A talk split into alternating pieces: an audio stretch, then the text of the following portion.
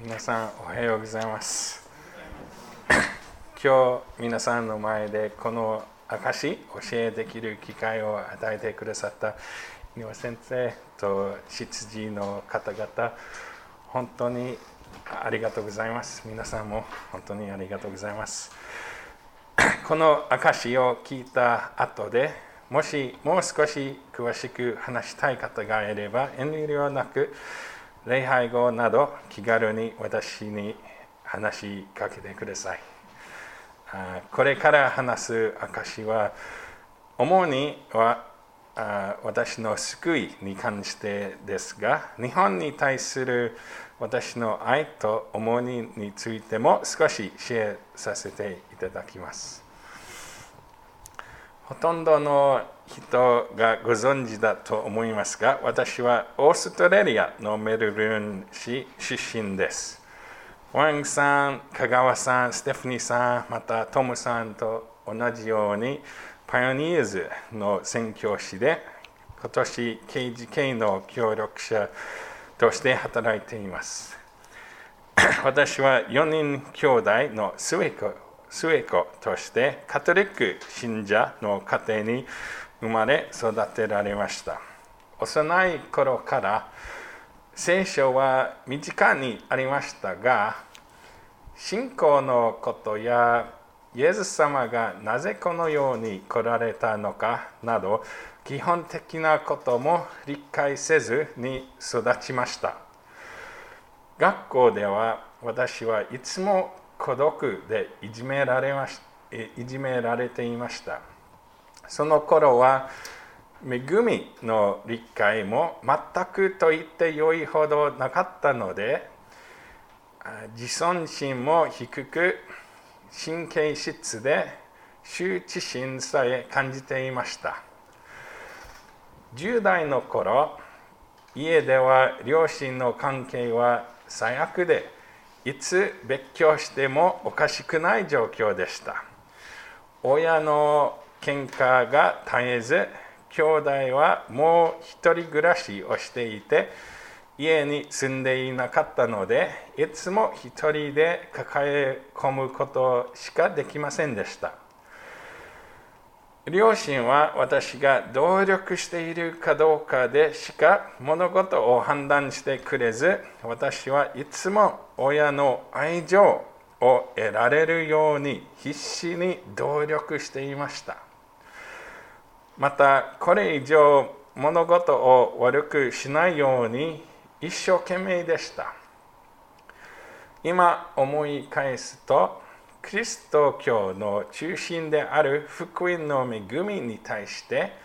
全く理解していなかったことが当たり前のように感じます。その頃は辛い家庭の状況や学校のいじめ自尊心が低いことなどが原因で内気で常に羞恥心を感じてしまう繊細な性格でした。特に深い羞恥心にとても苦しみました。その結果心の痛みから逃れるためにアルコール性的欲望などの偽りの居心地の良さを追い求める生活をするようになりました。それからそれからは羞恥心と痛みと現実逃避の繰り返しです。そんな生活をするうちに自暴自棄になりました。苦しみの終わりを見つけるために必死でしたしその代わりに誰かからの愛情神様また助けを求めていました。高校の終わりから大学入学当初によく祈りました。神様私の中で何が起こっているか分かりません。私は罪人であり全てが歪んでいて自分に執着してばっかりいます。自分も他人も神様も正しく愛せそうにありません。どうか私を助けてください。神様は私の祈りを聞いてくださり、私の必死さをも見てくださいました。大学3年生の時に、クリスチャンの校内活動に参加するようになりました。KGK のような集まりです。そこで語られていたイエス様についての福音が私の心に働きかけ、またクリスチャン学生を通してイエス様の愛を経験することができました。クリスチャンの学生たちやスタッフの方々の愛を通してイエス様と個人的に出会う機会が与えられました。そして自分でも聖書を読むようになり、十字架上で示されたイエス様の愛の力を深く学びました。その時までは私の心は神様から遠く離れていて、自分に執着していて、恥に満たされていました。でも、イエス様は私の恥を取り取り去ってくださいました。それまでの寂しかった心に、そして傷ついた心に、また現実逃避しようとしていた心に、それぞれ癒しが与えられ、イエス様に信頼することができるようになりました。それに何よりも、神様は私の人生で経験した苦しみ、チャレンジを通して、私に日本と日本人のための愛と重荷をくださったのだと思います。なぜなら、私の人生で経験した苦難は、実は多くの日本人が同じように経験していると感じるからです。恥、自己のイメージやアイデンティティ、プレッシャーやストレスに関する苦難や社会に適応できないことによる孤独などがあると思います。いつも誰かの愛を得ようと探し求め、自分のことばかり考え、恵みが全くわからない状況に置かれる生き方です。もちろん、クリスチャンになった今も、痛みや苦しみがあります。ですが、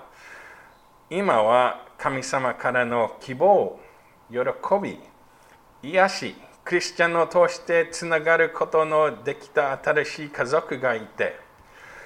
私の人生や物の見方は前とは全く違います。私の成長の上で一番大事なことの一つは、イエス様の愛の中で安らぎ、イエス様に知ってもらい、認められることです。そして、イエス様が私を見てでしっかりと捕まえてくださるので、私のアイデンティティはイエス様にあります。学生生活の大変な頃だけではなく、福岡にいるパイオニアーズのローンチという宣教師の研修の数年間もとっても励まされました。イエス様の愛において安らいだ心持ちで人に接することができるというということは傷んで傷ついた心で人と接するのと全く違います。例えば誰かがふと悪気なく言ったことが私の心に刺さり過去の痛みを思い出すことがあります。皆さん皆さんもそういう経験がありますよね。そういう時もイエス様の愛にある安心感で私の罪や恥の重荷や負担をイエス様に委ねることでそのような状況でとても違う反応ができるようになりました。最後は私神様の変わらない愛についての聖書の箇所ローマ人への手紙8章38節と39節でこの証を終わろうと思います。私はこう確信しています。死も命も見つかりたちも権にあるものも今あるものも後に来るものも力あるものも高さも深さもその他のどんな被造物も私たちの主クリストイエズにある神の愛から私たちを引き離すことはできません。はい、ありがとうございます。